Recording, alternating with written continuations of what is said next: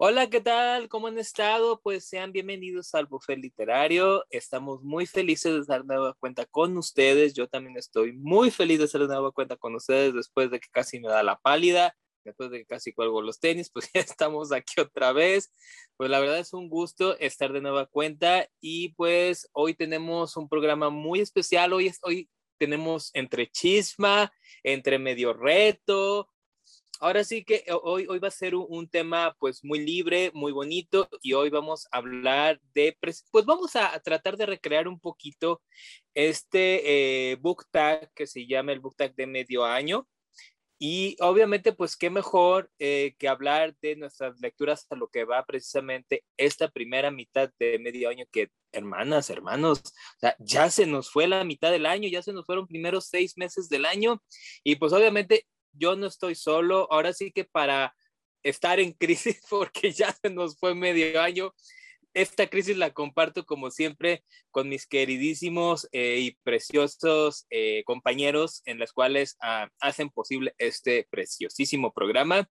Primeramente, inicio con mi querido producer. Muchísimo adelante, preséntese, por favor. Bienvenidos y bienvenidas sean todos ustedes a un nuevo capítulo de El Buffet Literario. Y bueno, pues trataremos de hablar de estas lecturas que llevamos en estos seis meses donde pues a lo mejor son, han sido mejores para algunos, han sido difíciles para otros, pero pues queremos refrescar un poco la temporada con este, pues con esto para ustedes, eh, que se sientan cómodos, como siempre, ustedes pueden responder todas las preguntas que hagamos por aquí desde su perspectiva y pues los esperamos y como siempre que les guste y adelante, Cris. Muchísimas gracias, producer. Eh, como siempre, pues es un gusto eh, estar aquí en, tu programa, en tu idea.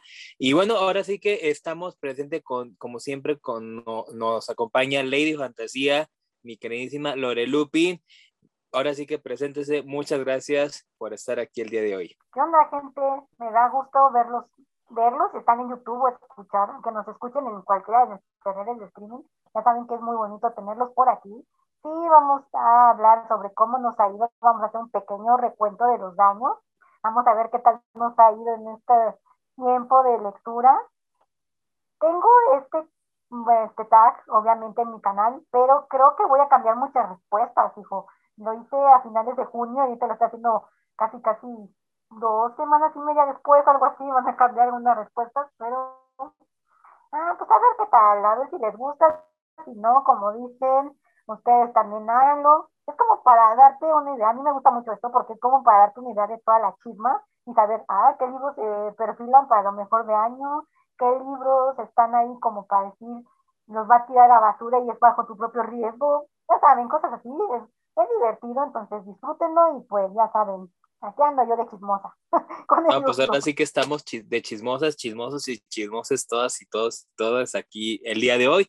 Y pues bueno, ¿qué les parece si vamos entrando en materia con la primer consigna de este muy bonito book que es precisamente que nos invita a que refiramos nuestro mejor libro de lo que va de este año. Y ahora sí que eh, regresamos contigo, Lore, para que nos refieras. Y bueno, la primer consigna de este muy bonito book tag nos invita a que mencionemos nuestro mejor libro en lo que va de esta, de esta primera mitad del año. Y bueno, vamos contigo, Lore, para que nos refieras cuál ha sido tu mejor libro de lo que va hasta el momento de este 2021 que seguimos en pandemia. Chale, pues tengo una situación aquí. No sé exactamente cuál es mi mejor libro del año. ¿Por qué? Porque tengo dos, yo estaba muy segura, yo decía, no, sí, el padrino, cuando lo leí en marzo, marzo, abril, no, creo, creo que fue abril, dije, no, sí, el padrino, el mejor libro del año, me fascinó, nunca había leído un libro de chisma y que fuera tan tóxico porque es de la mafia y todo el show, le dije, sí, el padrino. Pero a finales de mayo, principios de junio, me leí Mexicolán de Jaime Alfonso Sandoval y me voló la peluca. Dije, Dios, que estoy leyendo, nunca había tenido un libro con tantas emociones, porque literal yo soy mucho de cuidar mis libros, de decir, ay, no les puede pasar nada porque casi me estoy muriendo. Ese libro de los corajes que hacía lo aventé tres veces, literal. O sea, dije, ¿cómo es posible? Lo aventaba, pero lo seguía leyendo porque me gustaba. Había cosas que no quería leer, pues estaba chismosa. Entonces, así como decir, mejor libro en lo que va el año, no lo sé estoy más inclinada al padrino por una situación con el libro de Land. No es con el libro, o sea, el libro está muy bien, se lo recomiendo bastante. Ya saben que nunca me cansaré de recomendar a Jaime Alfonso, pero la cuestión aquí es que no entiendo por qué me tardé demasiado en leer ese eh, último capítulo. O sea, me tardé tres días en leer Land, pero ese tercer capítulo, bueno, el último capítulo me lo di el último tercer día, entonces mm, fui yo como me tardé, pues diría que el padrino, pero no estoy segura. Y luego tengo una cosa aquí que dices, Dios, pero no lo termino. Pero si sigue como va el aliento de los dioses, se va también para lo mejor del año. Entonces, no lo sé. Tengo un conflicto aquí, amigos. Tengo mucho conflicto ahí. ¿Cómo les fue a ustedes? Y Dios, nada más me imagino a Lore aventando Mexicolanta al primer momento ahí. dice, yo cuido mucho mis libros. Lore. ¡ah!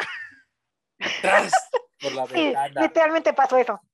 Literalmente pasó eso. Es que odio a todos los que están ahí. Por Dios, todos los adultos son un asco. Perdón, tenía que decirlo. Qué fuerte. Qué fuerte, hermanos. Qué fuerte. Lady Fantasía se nos, nos enojó. ¿Tú no lo leíste, Chris? No, me hace falta, me hace falta leerlo y está entre... ¿No estuviste en la lectura conjunta? No, no, no pude estar, por lo mismo porque, ajá, falta de recurso hidráulico para, para, para poderlo leer, entonces, eh, eh, pero obviamente... Ah, o sea, a ti no te dijeron, porque se supone, yo ya lo tenía, pero hicieron una compra masiva porque estaba a 100 pesos en Amazon. Es que yo cuando, cuando ya me disponía, cuando ya vi los mensajes, esa fue una anécdota, cuando ya vi los mensajes en que estaban avisando de que estaba la, la super ofertón de que eh, México Land estaba a 100 pesos, cuando ya me dispuse a irme a Amazon, ya estaba agotado. Entonces. Porque la orden los compró todos. Eh, yo creo que sí. Yo creo que sí. Creo. Es una compra masiva de 12 libros o algo así. La Orden de Fénix, patrocinador oficial de este podcast, pues obviamente a principios de año, eh, pues compramos Mexicoland y ahí ven aquí a, su servilleta, este, preguntando, ¿valdrá la pena? O sea, 100 pesos por este libro, ¿valdrá la pena? Y bueno, sí, ha sido uno de mis mejores libros este año. Sin embargo, para mí no ha sido mi favorito. Mi favorito este, ha sido El fútbol a sol y sombra de Eduardo Galeano. A mí no me cabe duda. Este ha sido, creo que lo primero de literatura deportiva que leo que no está, que tiene un poco más de estética al momento de escribirse porque la literatura deportiva que venía yo leyendo era pues literatura que se centraba en el hecho, en el dato, en fechas, logros, qué pasó aquí, qué pasó allá. Y por primera vez Eduardo Galeano logra una, este, es una obra de arte, lo que sirve es poesía, hay, hay dos capítulos puntualmente que me fascinan, eh, uno que narra un encuentro con un jugador de la Uruguay campeona en, en el Mundial de Fútbol de 1950, 1930, donde, o 1950, 1950, donde ocurre el maracanazo, y es una joya porque el jugador te narra el gol que anotó y lo actúa y lo interpreta en una tienda de conveniencia. Y la forma en la cual Galeano cuenta toda esta anécdota, toda esa historia, eh, es preciosa, me encanta. Eh, así, fue de lo primero que leí este año, ah, fue de lo primero con lo que empecé este año y empezamos fuertes porque vaya librazo, vaya escritor que es Eduardo Galeano, vaya este, forma de comenzar. Eh, y ese ha sido mi libro favorito de, de, lo que va del año hasta el momento. Hay algunos que todavía quedan pendientes, por ejemplo este de acá, este monstruote, del cual estoy completamente orgulloso, que son pues las nueve obras de Sherlock Holmes, todo escrito por Arthur Conan Doyle, y me falta todavía pendiente este, otro de mis personajes favoritos, eh, los seis libros de Arsène Lupin, eh, ya sea pues en físico o en digital, y ahí pues los tendré. Entonces, creo que ellos dos son los candidatos a destronar a Eduardo Galeano. Va a ser muy difícil escoger y ver el tag de fin de año, porque creo que va a ser una lucha encarnizada por ahí. Y bueno, también hay otros libros que están a medio terminar, como es Balón Dividido de Villoro, que es fascinante. Eh, un libro que estuvo muy ahí, ahí, con el fútbol azul y sombra. Este, el libro salvaje, igual de Juan Villoro, el libro salvaje es un santo librazo, es literatura infantil y juvenil y, es bellísimo, es un libro redondo, es un libro que es muy bueno para introducirte a la lectura. Eh, y bueno, más adelante hablaremos de ello, pero este, a, final de año no sé quién va a llevarse la corona porque la batalla está cada vez más reñida y pues bueno, veremos cómo será. Muy bien, pues créeme lo que, que ese precisamente, ese del que mencionas, del que acabas de leer, me llama mucho la atención porque Eduardo Galeano, déjame compartirte, es literal, tiene un libro que se llama Las Venas Abiertas de América Latina, donde es casi casi la Biblia para los que estudiamos alguna carrera de las ciencias sociales. Y si quieren saber qué le duele a América Latina y por qué le duele y por qué estamos en las situaciones actuales que estamos, léanse ese libro, es básico para entender un poquito eh, el por qué estamos como estamos en muchos países de América Latina. Entonces, eh, cuando tú hablas de, Eduardo Galeano, yo así como que mi cocorito de, profesional de las ciencias sociales se ensancha y digo, vientos, qué, qué, qué hermoso que, que, traen a mi, a mi, a mi Lalo Galeano aquí, la verdad. Y pues bueno, yo, yo ahora sí que si me permiten, este, pues yo les tengo mangas, ya se la saben. Este, mi, eh, mi, mi, manga favorito en lo que va del año no es Spice Family. Este, ese fue al principio y la verdad yo dudé mucho, pero la verdad este libro, digo, este manga, la verdad se lo, se lo lleva, obviamente Spice Family es divertido, es divino, es muy entrañable, sí, pero este manga que es Our Dating Table de Mita Ori, es un manga que precisamente ahorita que estamos en pandemia, que ahorita no podemos estar juntos todo el tiempo o, en ningún momento porque eh, para evitar contagios y demás, creo que este manga precisamente rescata eso, el, lo que cotidianamente hacíamos, que era juntarnos y comer o reunirnos y comer, ahora lo valoro más, o sea, porque este manga precisamente rescata eso, o sea, este, esta es la historia de precisamente nuestro protagonista, que a él le encanta precisamente mucho este, cocinar, él es muy hábil eh, eh, cocinando y su especialidad son bolitas de arroz o los mentados gohan, como, como, como, como, como se llaman, y Yukata, este, un, pues tiene problemas para socializar, ¿no? No es muy sociable. De hecho, a la hora de la comida, en su receso del trabajo, se suele salir a, un parquecito que está cerca de su oficina este, para comer solo.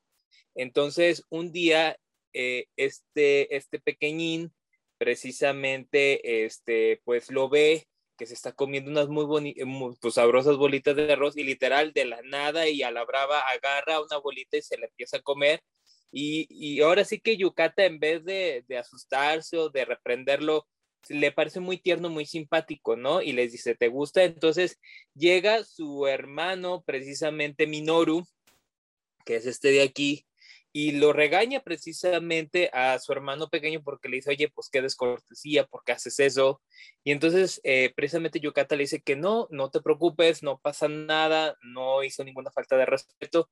Y entonces ah, prueba precisamente eh, Minoru una de las, de las bolitas de arroz y queda fascinado, ¿no?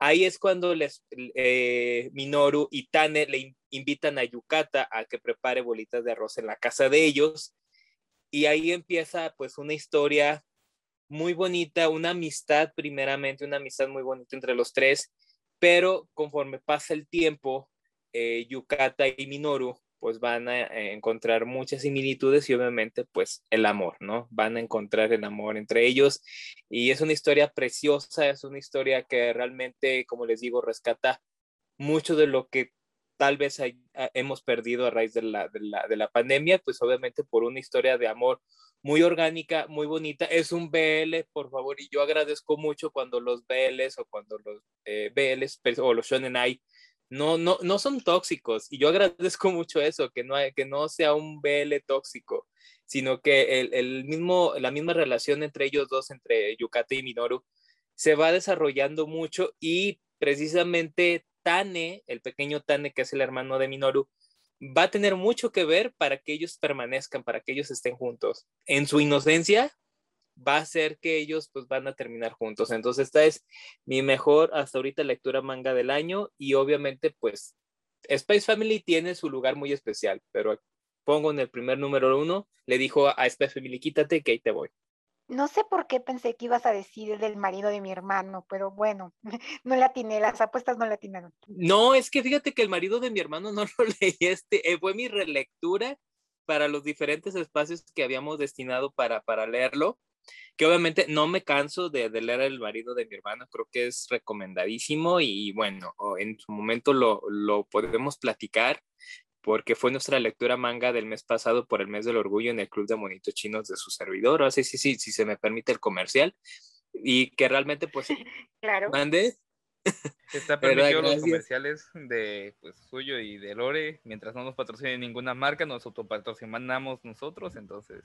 Ok, gracias. Así es, entonces, pues bueno, entonces, pues sí, la verdad es que el marido de mi hermano está dentro de mi, de mi top de mangas eh, imprescindibles, ahora sí que está dentro de los mangas de mi vida. Y obviamente, pues este está, se coloca dentro de los mangas de mi vida, ¿no? Porque eh, ojalá y Panini manga lo, lo, lo trajera eh, al, al, español, pero si ustedes también se les da el Pick English, eh, lo, lo, trae ahorita la editorial Seven Sins y lo pueden conseguir en Amazon. Ahorita está disponible en Amazon y no está tan caro, está como en 250. Entonces, está bonito porque les digo que las ediciones gringas son, están, están bonitas porque te permite ver pues el acabado, el, dibujo, el trazo te lo permite ver. Y aparte, pues me gustan porque son chonchitos, son tomos gorditos por el mismo material y pues la verdad, pues vale mucho la pena. Muy bien. Y bueno, la, la, siguiente consigna para seguir en este bonito desfile de, de ahora sí que, eh, de lecturas, eh, ahora nos invita a que mencionemos, ahora sí que debería de ser el, el, el, el, precisamente el book tag de los contrastes, porque ahora nos invita a que mencionemos nuestra principal decepción de lo que va del año. Ahora sí que vamos con mi querido producer Carlos. Ahora vamos con una consigna. Dinos cuál es hasta ahorita tu mayor decepción de lo que va, del año. Eh, es un libro que tuvimos que leer pues al principio, bueno, tuve que leer al principio para este podcast, que es el diario de Bridget Jones y esperaba más de, de un libro dedicado al, al, romance, perdóneme, se me va a infartar aquí. Este, esperaba, vuelvo a lo mismo, o sea, el libro no es para mí, el libro no está, no está dirigido al tipo de público que soy, o sea, eh, muy, este, muy por fuera, o sea, ya hemos hablado de la historia, es una chica de alrededor de los 30, 40 años, yo no recuerdo exactamente, eh, porque trato de sacarlo de mi sistema. eh, que pues vive la situación de que pues es una mujer soltera y vive todos esos cuestionamientos de la sociedad, que si los hijos, que si el marido, que si la pareja, que si esto, que si aquello, que si lo otro.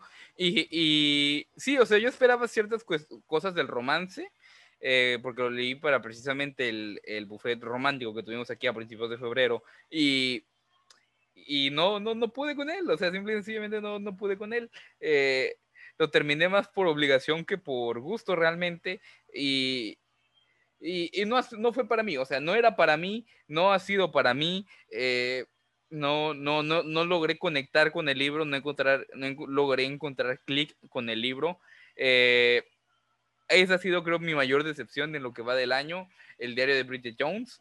Y, y puntualmente, no, no, no hay otro, o sea, no hay otro. O sea, todos los libros que he leído este año me han dejado buenos sabores de boca, pero el diario de Bridget Jones me quedó debiendo. That's fine, that's okay. Entiendo que, que Bridget Jones no sea para todos y lo entiendo porque pues surge precisamente en eso, ¿no? En esa etapa de, de, la precisamente en la que se encuentra, ¿no? Una mujer de más de 30 años que no se siente realizada y que necesita hacer cambios drásticos en su vida si es para salirse de su estado de confort. Y, y, y cabe mencionar como dato literario, como dato de trivia, este es un retelling de Orgullo y Prejuicio. O sea, el diario Ay, todo para ti es retelling de Orgullo y Prejuicio. No, pero en realidad sí, pregúntale a Carlos. Pregúntale a Carlos, o sea. A ver, no puedo opinar, no he leído Orgullo y Prejuicio. O sea, no puedo, no puedo afirmar o negar bueno, nada. Pero ¿ya viste la película? ¿De Orgullo y Prejuicio o del diario de Bridget Jones, que también tiene película? Del diario de, de Orgullo y Prejuicio, la del 2005 está en No, no, no, no la he visto. O sea, Ay, está en mis pendientes, o sea, eh, ah. Lo que, pues básicamente todo lo que es este, este tipo de literatura tipo Orgullo y Prejuicio, este, eh, Mujercitas también creo entra dentro del grupo. Había otro, Cumbres Borrascosas, o sea, de que son más o menos escritos, si mal no recuerdo, en, eh, en el Estados Unidos previo este, Guerra Civil, si mal no recuerdo, eh, el Estados Unidos de la secesión. eh, todo lo que es de esa época no, no, he, no, he, podido leer. Dentro de ellos, pues ahí están varias autoras, autoras. Está Jane Austen, Virginia Woolf, este, y varios más, y no los he leído y no los he visto porque no sé, o sea, todavía no, no me siento listo para dar ese paso, ese tipo de clase. Bueno, bueno, pensé que si habías, tenías algún referente de orgullo y prejuicio. No, no lo tengo. Pero bueno, complementando un poquito, eh, este, complementando un poquito, Bridget Jones es precisamente un retelling de orgullo y prejuicio, no por, no, no, no por lo que era mía, sino porque realmente sí es un retelling porque el, el galán de Bridget Jones es, eh, se llama Mr. Darcy, o sea, literal, o sea, tal cual. Ay, no, me, bueno. Eso sí lo puedo confirmar. Ajá. Este, hay, ahora sí que a raíz de esta, de esta idea que Brigitte se, se genera con Mr. Darcy, pues lo odia, o sea, eh, lo odia y lo empieza a odiar, no le cae bien, pero conforme pasa el tiempo y conforme escribimos en su diario, porque precisamente está escrito de una manera epistolar, eh, eh, literal es un diario tal cual en forma, vemos cómo eso cambia pues a un, a un sentimiento amoroso y descubre principalmente, este, hay, hay, un villano en la historia tal cual, hay, sí hay como una especie de villano que es, de, que es Daniel Radcliffe precisamente, entonces, pues es muy divertido, o sea, yo sí lo recomiendo mucho, este, recomiendo mucho la película con René Zellweger, y la verdad, pues es, es una chulada, la primera es muy buena, y se las recomiendo mucho, de hecho, curiosamente, la autora eh, e, es, quien es guionista precisamente de la propia película. Entonces, la, el libro y la película son, están y van a la par, ¿no? O sea, no le sobra, no le falta, ah, es una muy buena adaptación, ¿no? Y sí, yo entiendo que Bridget Jones no sea para todos, yo lo entiendo. Eh, me da un espasmo facial, como en Amelie Poulain, pero no importa. That's okay. Me da una pequeña embolia, pero no importa ya lo dije, es que no, no era para mí, o sea, directamente e, ese libro no es para mí, o sea, no, no, no entro en ninguna gama de... Es que también creo, creo que aquí Carlos no, yo tampoco lo he leído, pero no sé, me imagino que él no, no es su tipo de lectura porque, como dices tú, Chris, todos tenemos etapas, él no ha pasado la etapa de los 30, no ha hecho no ha llegado. cosas, no tiene empatía todavía, entonces pues creo que... Sí, tengo empatía, solo que no por ese tipo de historias. Ajá, precisamente es que a lo mejor. Bueno, no es, como decir empatía, sino que no entiendes porque no lo has pasado. Efectivamente. ah, sí, entonces ahorita él está en una etapa del ciclo vital de, de, formación todavía y a lo mejor todavía no se ha enfrentado las responsabilidades de adultos que ya llegarás, mi querido profesor, ya llegarás. Lamentablemente. ya. No comas ansias, como era mi mamá. Ajá, entonces, pues bueno, ahora sí que después de esta pequeña micro, microembolia que me acaba de dar.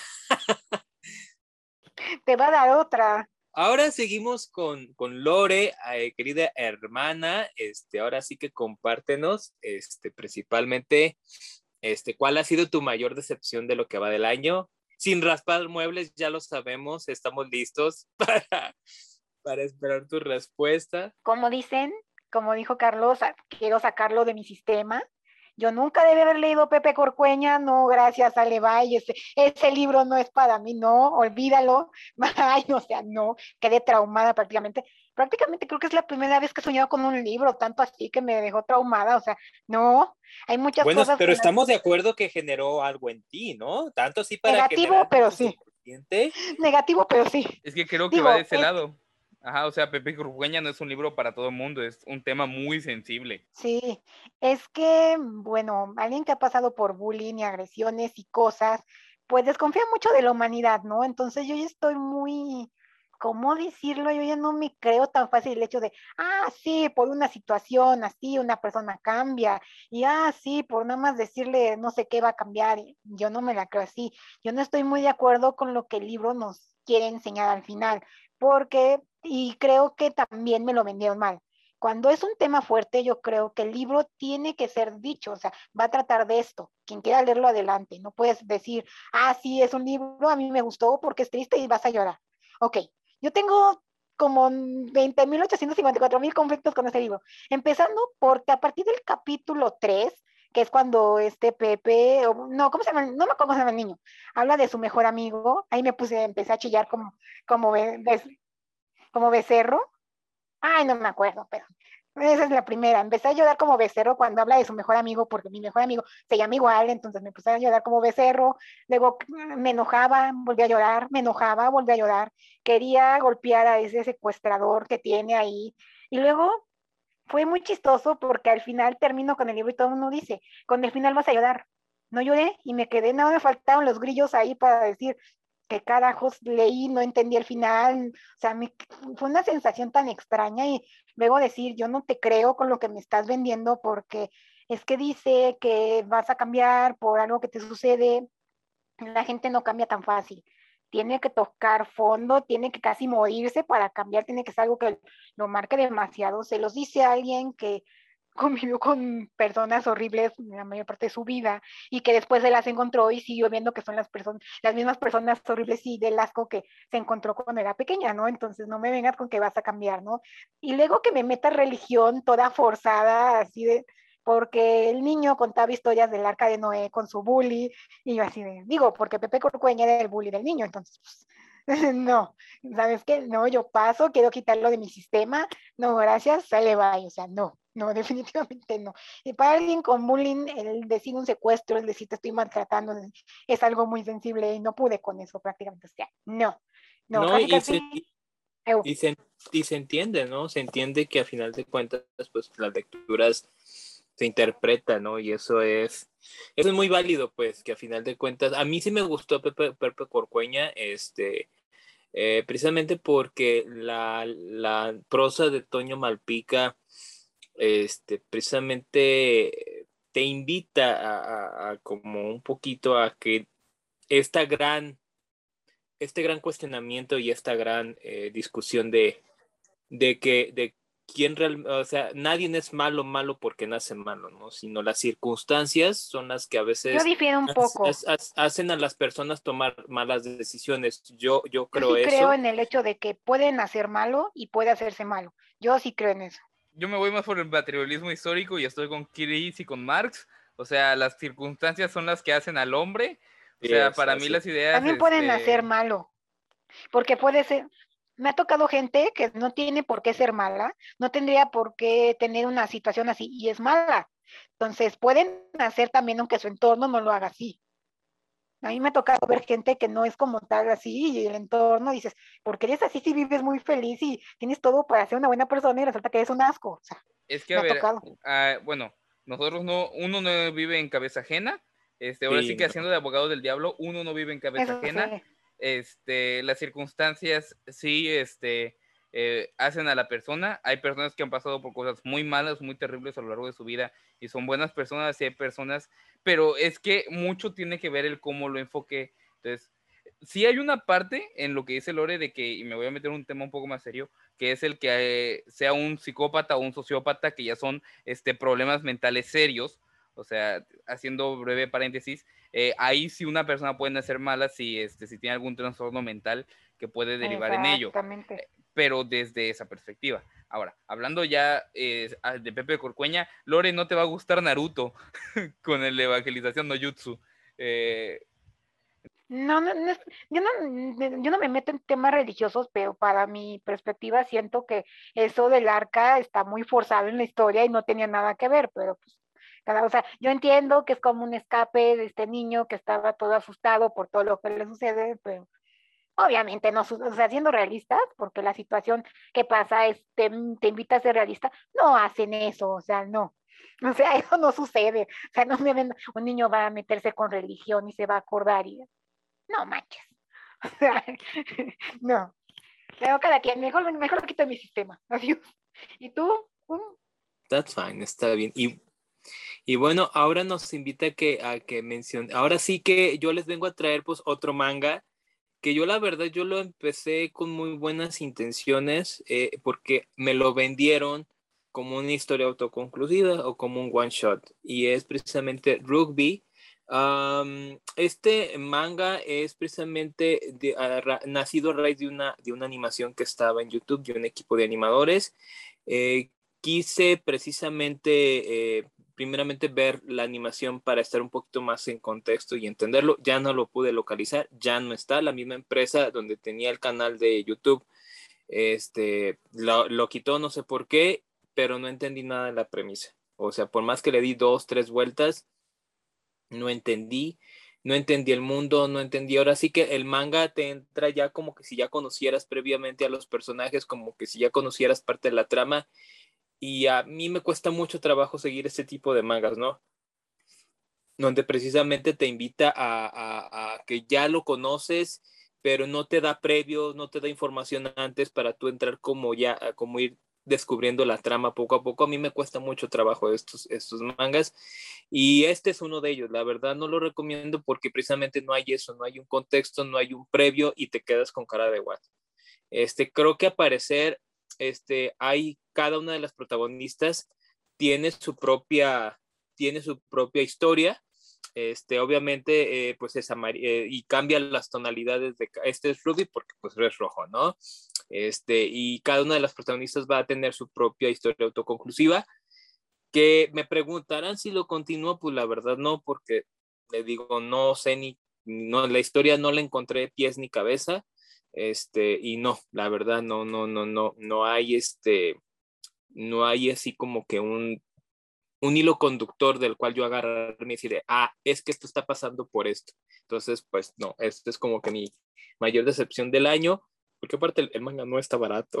Entonces, so, este, eh, sí. Entonces, pues bueno, entonces esta es mi mayor decepción del año.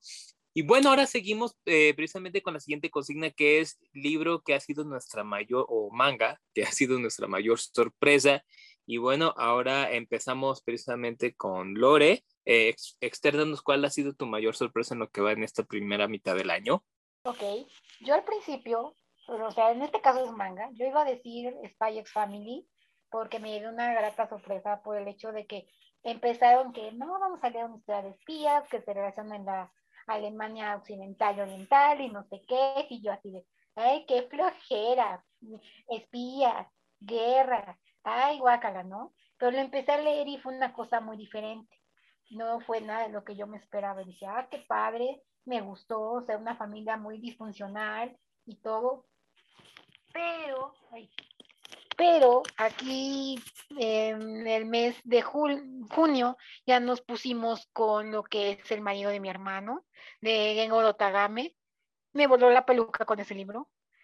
¿Por qué? Porque para ser de un japonés es muy revolucionario.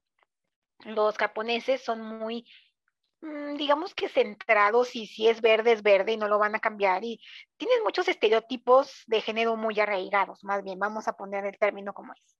Entonces, pues que alguien te hable de lo que es la homosexualidad, de lo que es la comunidad, que trate de entender, que trate de explicarte todas estas red flags que se tienen a veces, con una familia que cambia mucho los roles de género, porque no es como tal la historia de un, una familia separada y tenemos a la mamá que cuida a la hija y todo. No.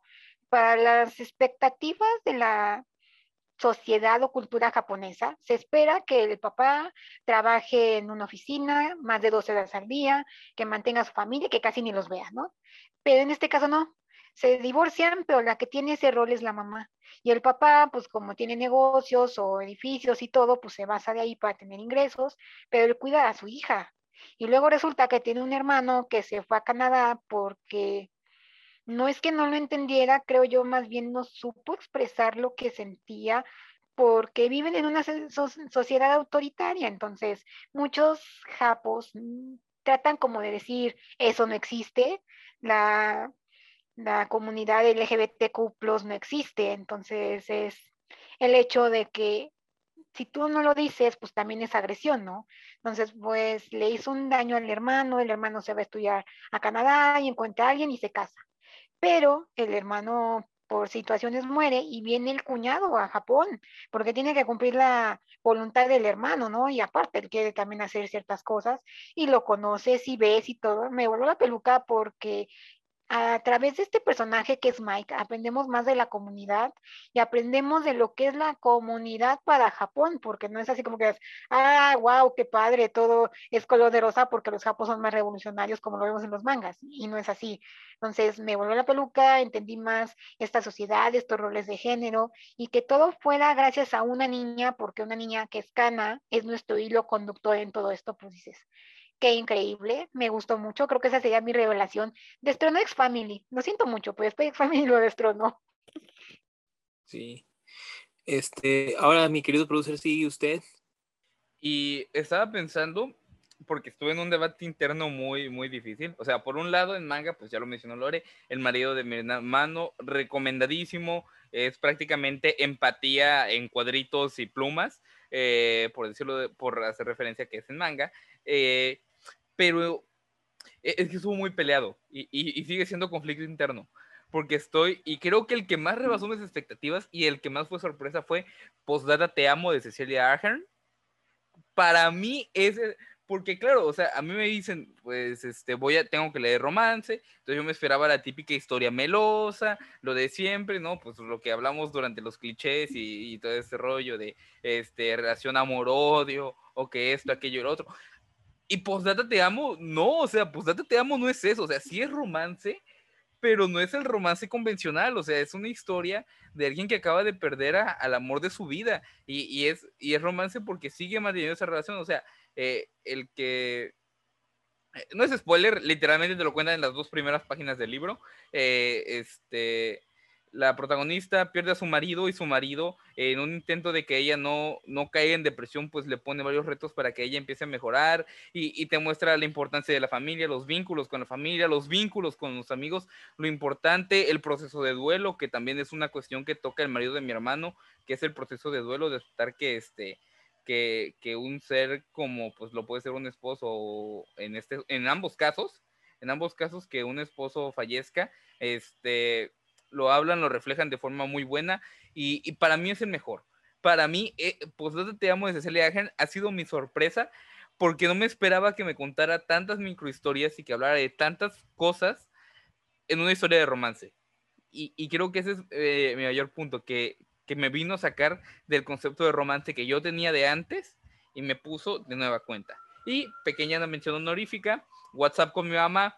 Eh, bueno, léanlo, simple y sencillamente léanlo. Pequeña sorpresa, me gustó mucho. Lectura rapidísima, se lee de volada y pues adelante, Chris, para escuchar sus sorpresas de este año.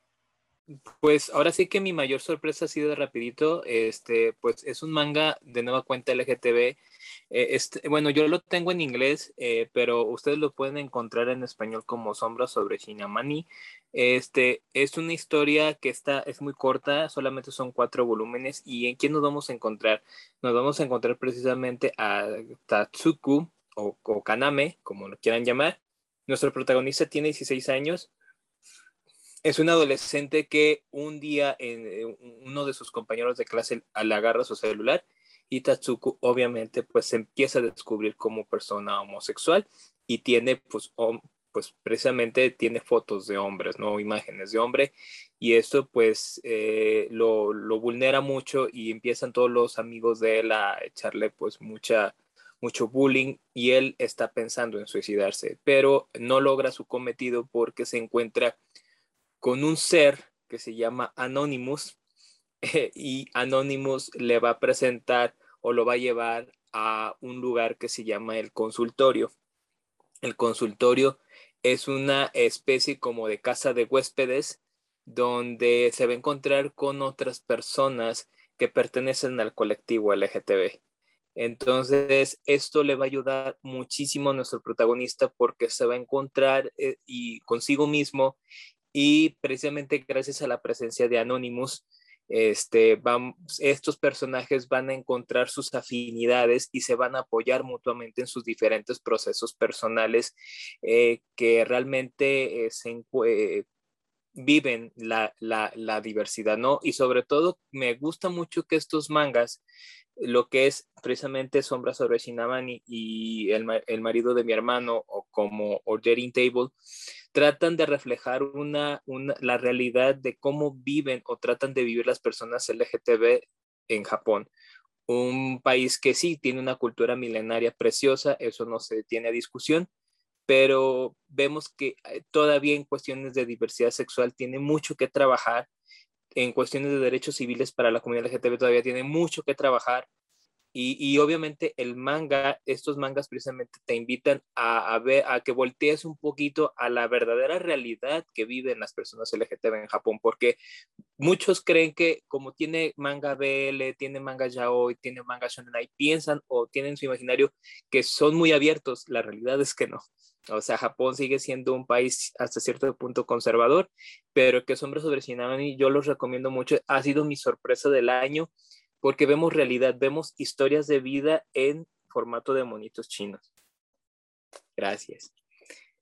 Y bueno, ahora sí que seguimos con nuestro desfile. Ahora vamos con eh, nuestra mejor adaptación que hemos visto, ya sea de serie, anima o película, ya sea de un libro o de un manga en lo que va del año. Empezamos contigo, producer. A ver, eh, pues ya quiero, ya infiero que algunos lo sabrán, algunos no. Eh, hay una dupla de personajes que son mis favoritos de toda la historia. Sherlock Holmes y Arsène Lupin y todo lo que tenga que ver con ellos en sus diversos este, formatos. Por ejemplo, en el caso del manga tenemos similar a Sherlock Holmes, eh, uno de los detectives más famosos del anime, que es Detective Conan.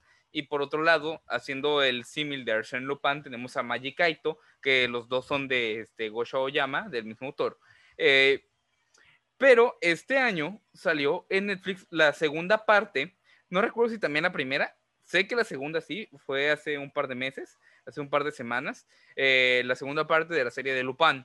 Lupin es esta serie que toma la historia de, de Hassan Diop, que es un hombre que creció con las historias de Lupin, de Lupin, y este y cuando crece se vuelve ladrón tomando estas como referencia y este y, es similar a Sherlock en el sentido de que Sherlock trae a Sherlock Holmes este, a, la actualidad. Bueno, Lupin no lo hace tal cual, sí trae o traslapa la, esta idea de Lupin, el concepto de Lupin a la actualidad, pero no lo hace con el personaje como tal de Arsène Lupin, sino que lo hace a través de otro personaje que es Hassan Diop, que toma la inspiración de Lupin y creo que para mí es lo más refrescante y lo mejor, porque así eres consciente de que tú no estás viendo Arsène Lupin y tú no estás viendo una calca de lo que hizo Maurice Leblanc, que su obra. Estás viendo a un personaje inspirado en, y eso hace que la serie se sienta mucho más dinámica, mucho más actual y mucho más acorde. Y esa es mi adaptación favorita. Eh, tienen que verla, son 10 capítulos divididos en dos partes, buenísima. Este Netflix, este, disfrútenlo. Y si tienen la oportunidad de leer los libros, en serio, háganlo, es buenísimo. Ahora sí, mi querida preciosa Lady Fantasía, refiéranos por favor su mejor adaptación de película, serie o anime que usted haya visto hasta ahorita. Ah, este año no, no sé mucho de verlas, no soy, quién sabe por qué, no se da lo que quieran. Y este año me vi muchas, este año sí he visto varias. Y de todas las que, he visto, la que más me ha gustado ha sido, y lo voy a poner aquí, la trilogía del Señor de los Anillos. Me estoy leyendo el libro uno, sí, voy despacio, pero ahí voy me fascinaron. Yo no las había visto, pero por recomendación de alguien me dijo, ok, te quieres echar el Señor de los Anillos, espérate tantito. Eso es fantasía alta, eso es muy heavy. Mucha gente no hemos pasado del primer capítulo de ahí porque está denso. Haz esto, lete, vete las películas y si te gustan, te puedes chutar el libro. ¿Por qué?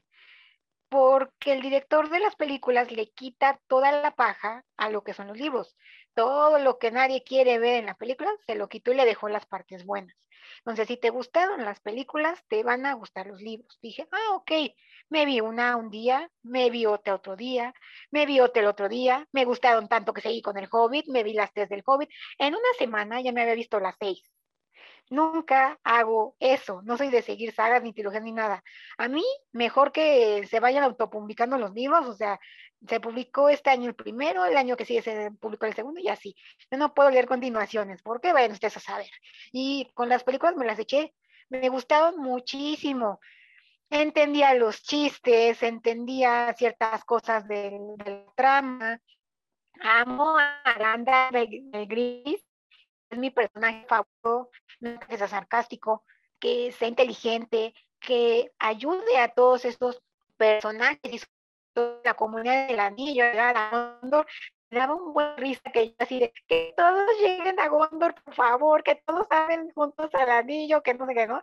Yo me estaba muriendo la risa y se lo comentaba mucho a mis queridos chicos de, de, mi club, porque también es spoiler publicitario, mi club, el Club Calderón, de Leemos Fantasía, entonces yo les decía, quiero que lleguen todos juntos y, todo el mundo, ay, pobrecita, esta es una historia adulta, no van a llegar y no sé qué, y me estaba yo atacando la risa por todo lo que me decían.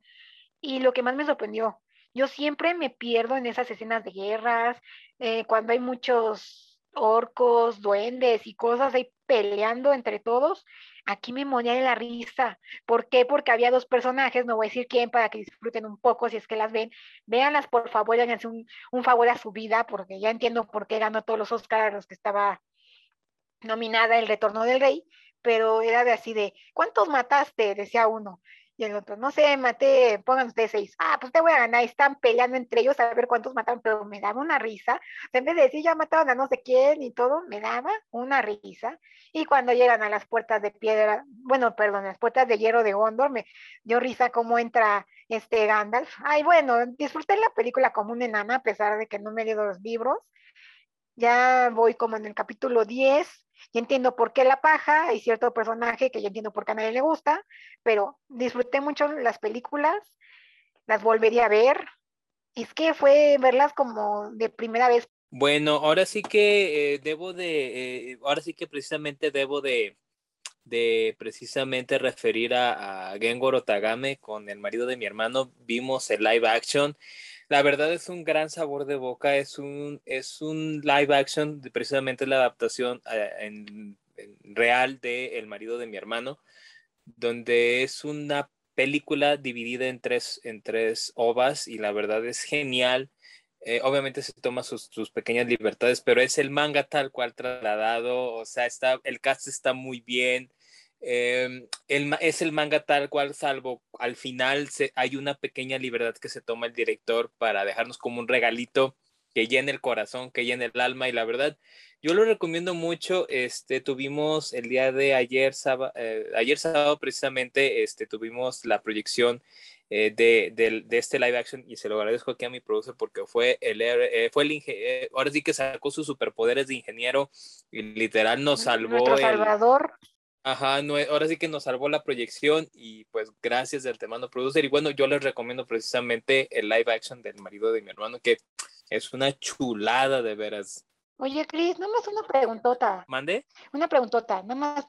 Bueno, yo sí sé, pero me imagino que muchos no han de saber. ¿Qué es un OVA para complementar esto? De rápido, un OVA es, eh, digamos, eh, bueno, ahorita las siglas en inglés, ahorita no las tengo tan frescas, es Original Video Adaptation, ya me acordé. Es Original Video Adaptation y es precisamente un OVA, es tú ves un anime y, y ves el final con sus respectivas temporadas y los OVAs a veces son aventuras o son capítulos que no necesariamente tienen que tener relación con la historia principal. A veces suelen ser historias independientes, pueden ser a veces adaptación a historias del propio manga, por ejemplo, si es una adaptación al anime y el anime está teniendo sus muy eh, respectivas eh, libertades, eh, digamos, sacan ovas de, por ejemplo, de ciertas historias del manga, este, de la serie que tú estás viendo, o aventuras o películas que pueden o no tener relación con la serie principal. o con la historia principal que se te esté contando en un anime en cuestión. Por ejemplo, ¿Qué ovas pudiéramos clasificar en esta? En Sailor Moon, El amor de la princesa Cayuja es una ova porque adapta una de las historias cortas en, el volumen de las short stories de Sailor Moon, donde Luna se convierte en humana. Es donde en, el anime de los noventas vemos por primera vez a Luna convertirse en humana, pero si ustedes ven el anime de los noventas de Sailor Moon, en ningún momento vemos a Luna convertirse en humana salvo en Sailor Moon Crystal, pero ese es otro, y en Eternal, pero ese es otro boleto. No sé si queda claro, espero que quede claro lo que es un OVA precisamente.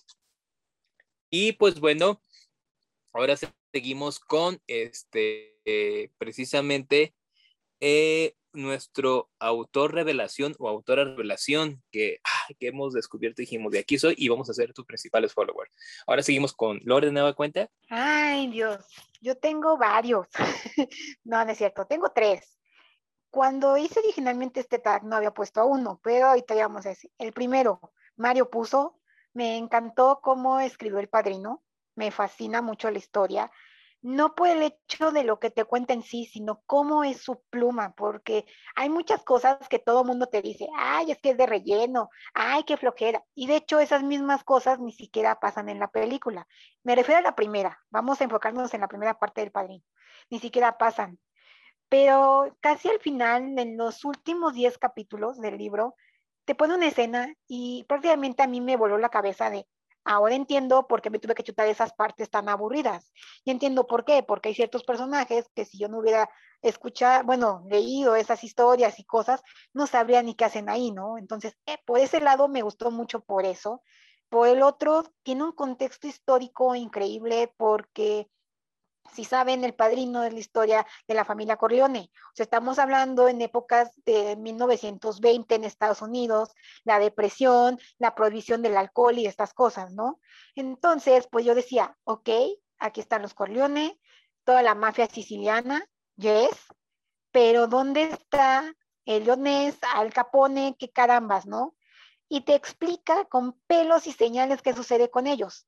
Ellos son napolitanos, ellos están en Chicago, nada que ver con Nueva York y toda la mafia siciliana. Entonces dije, wow, hasta contexto histórico te pone, te pone toda la situación completa.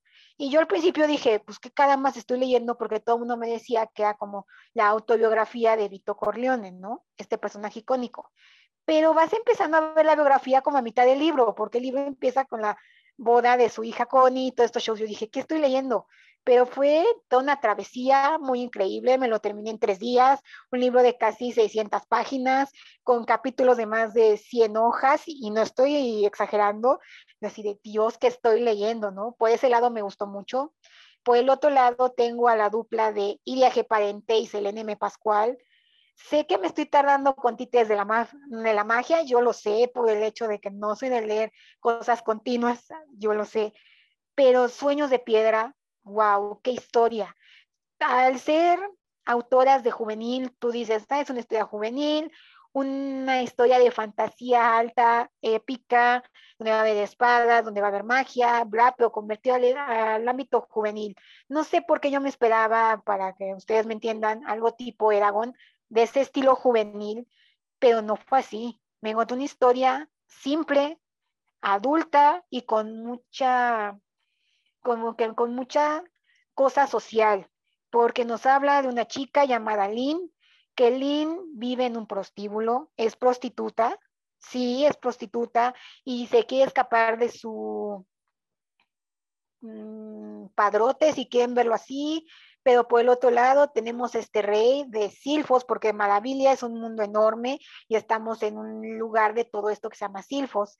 Él es el príncipe de Silfos y dice, yo voy a reinar aquí, yo voy a hacer lo que quiera, iba al burdel, hacía cosas ilícitas, bla. Pero de repente su papá llega y así de la nada y, hola, tengo un hijo bastardo, tú ya no vas a ser heredero. Y se queda, ¿cómo? Entonces aquí vemos una sátira a todos estos príncipes y los cuentos de hadas, porque él dice, ah, entonces yo voy a ir y voy a cazar dragones, los voy a matar y voy a rescatar princesas. Se hacía muy sencillo, ¿no?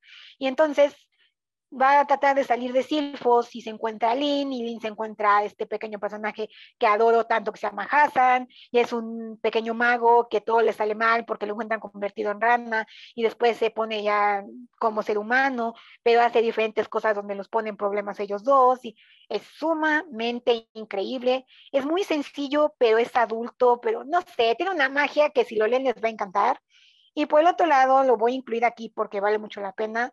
Gengo Otagame, me gustó mucho el marido de mi hermano, pero me dejó sorprendida. ¿Por qué? Porque es un manga de el manga es porno para hombres, o sea, mangas, historias de manga para hombres, o sea, porno.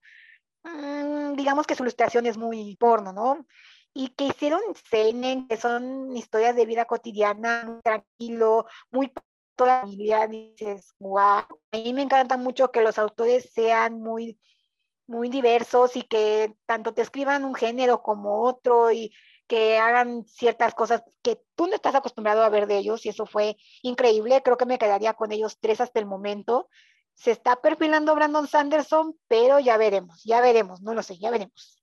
Y ahora sí que, mi querido producer, usted díganos cuál ha sido su autor o autora revelación a los que va ahorita de este, de este año como autores revelación me pasa como a Lore, tengo mi top 3, me van a querer este, eh, martirizar los de la Orden del Fénix porque en tercer lugar está Jaime Alfonso Sandoval y la razón por la que está tan abajo es porque el número uno es mi autor favorito ya, o sea, porque he leído bastante de él, pero bueno, primero Jaime Alfonso Sandoval, eh, con México Land, con, este, con el Club de la Salamandra y con este Mundo Umbrío, que apenas lo estoy empezando, eh, se ha colocado como uno de los top. O sea, Jaime Alfonso Sandoval, su forma de escribir, construir mundo, narrar, etcétera, y la variedad de este la variedad de temáticas que tiene, es decir, México Land no se parece nada del Club de la Salamandra, que no se parece, bueno, el Club de la Salamandra, según me dijeron, tiene cierto vínculo con Mundo Embrío, todavía no llegó a esa parte, pero este, pero son temáticas diferentes y sé que también tiene, por ejemplo, este, los fantasmas de Fernando, dos sustos y un perico,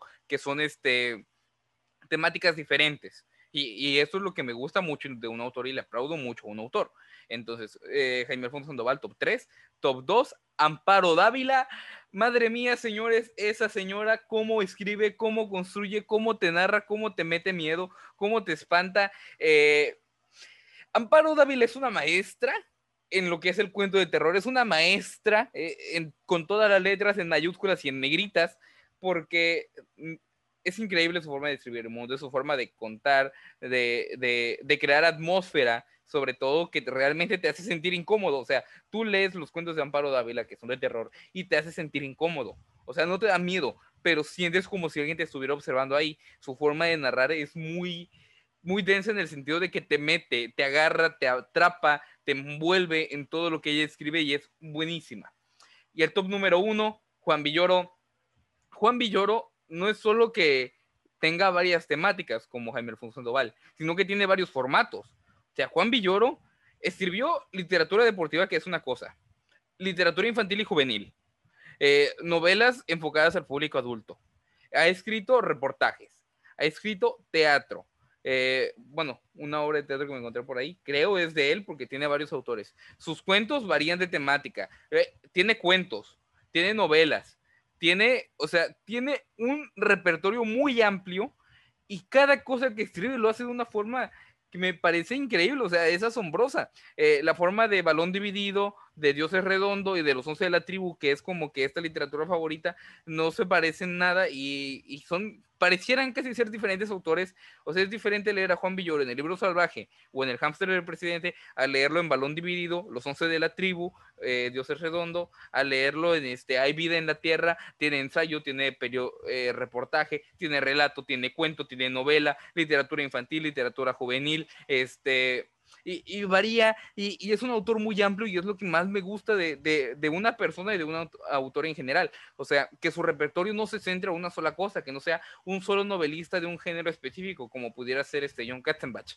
que todos sus libros van por la misma vía, o como pudiera ser Dan Brown, que también tienen el mismo, este, mismo precepto, sino que Juan Villoro eh, escribe y se expande a otros niveles que a muy pocos autores le he visto con tanta flexibilidad, con tanto pragmatismo como para poder escribir de diferentes temas, en diferentes formatos, de diferentes formas y a diferentes públicos.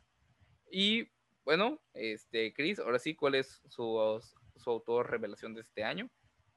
Bueno, y ahora sí, para, para cerrar precisamente, bueno, mi autor revelador van a ser dos seguimos con mangas.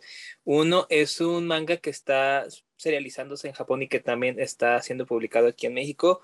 Este, uno es precisamente la autora de Atelier Witch of Hats. Para mí es un, es un manga eh, muy, muy bueno. es de fantasía, pero sobre todo es muy bueno por su ilustración, por su dibujo. De hecho, la autora que se llama, voy a leerlo porque está complicadito, Kamome Shirahama ella este, inclusive ha ilustrado para, para Marvel, para DC, y es una, una gran autora manga y, precisamente el que nos traigan precisamente esta, este manga de fantasía con esta riqueza en ilustración, pues es, es, ahora sí que es lo más maravilloso del mundo. Yo quiero leer más de esta señora.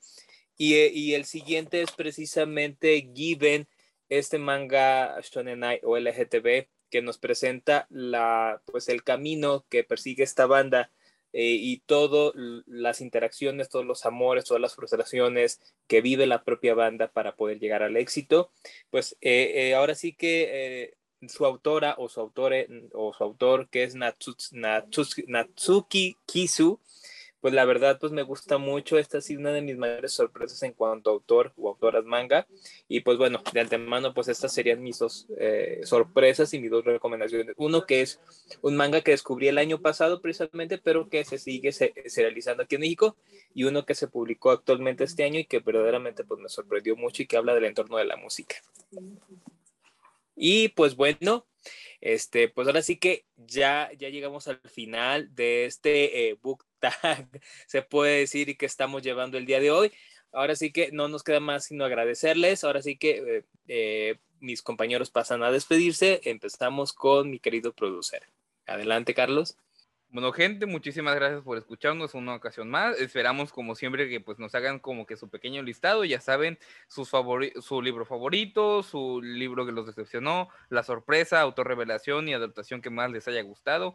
Y pues bueno, eh, esperamos que todo lo que platicamos se lleven más recomendaciones para agrandar aún más su lista. Y pues nos veremos en la próxima. Bien, seguimos contigo, Lore. Y bueno, gente, muchas gracias por escucharnos, por vernos, ya sea donde nos estén guachando, ya saben. Mil gracias, saben que yo soy Lupin, me encuentran en el Caldeo Literario. Y pues, como dice Carlos, espero amplíen sus lecturas, que algo de aquí les haya llamado la atención y que lo lean. Y pues nos estamos viendo en el próximo episodio. Y bueno, su servidor, eh, Chris Martínez, o como lo pueden, me pueden ubicar en eh, Facebook, en en Twitter, en Instagram y sobre todo en YouTube. Me pueden ubicar como Cloud Place. Ahora somos Cloud Place Manga and More. Y pues bueno, les agradezco infinitamente este, al bufé literario y a ustedes principalmente que nos hacen el favor de escucharnos. Síganos en nuestras respectivas eh, redes sociales como el bufé literario. Nos encantaría mucho que nos pusieran en la cajita de la descripción y en los comentarios todos y cada uno de sus autores sorpresas, de sus decepciones, de sus libros favoritos en lo que va en esta primera del año y sobre todo que nos hagan el favor de referirnos cuáles son esos libros que esperan y que están ansiosos por leer en la siguiente, eh, precisamente mitad del año que, que sigue. Y pues bueno, no nos queda sino agradecerles infinitamente, les queremos mucho y nos vemos en la siguiente emisión del Buffet Literario. Muchísimas gracias, hasta luego.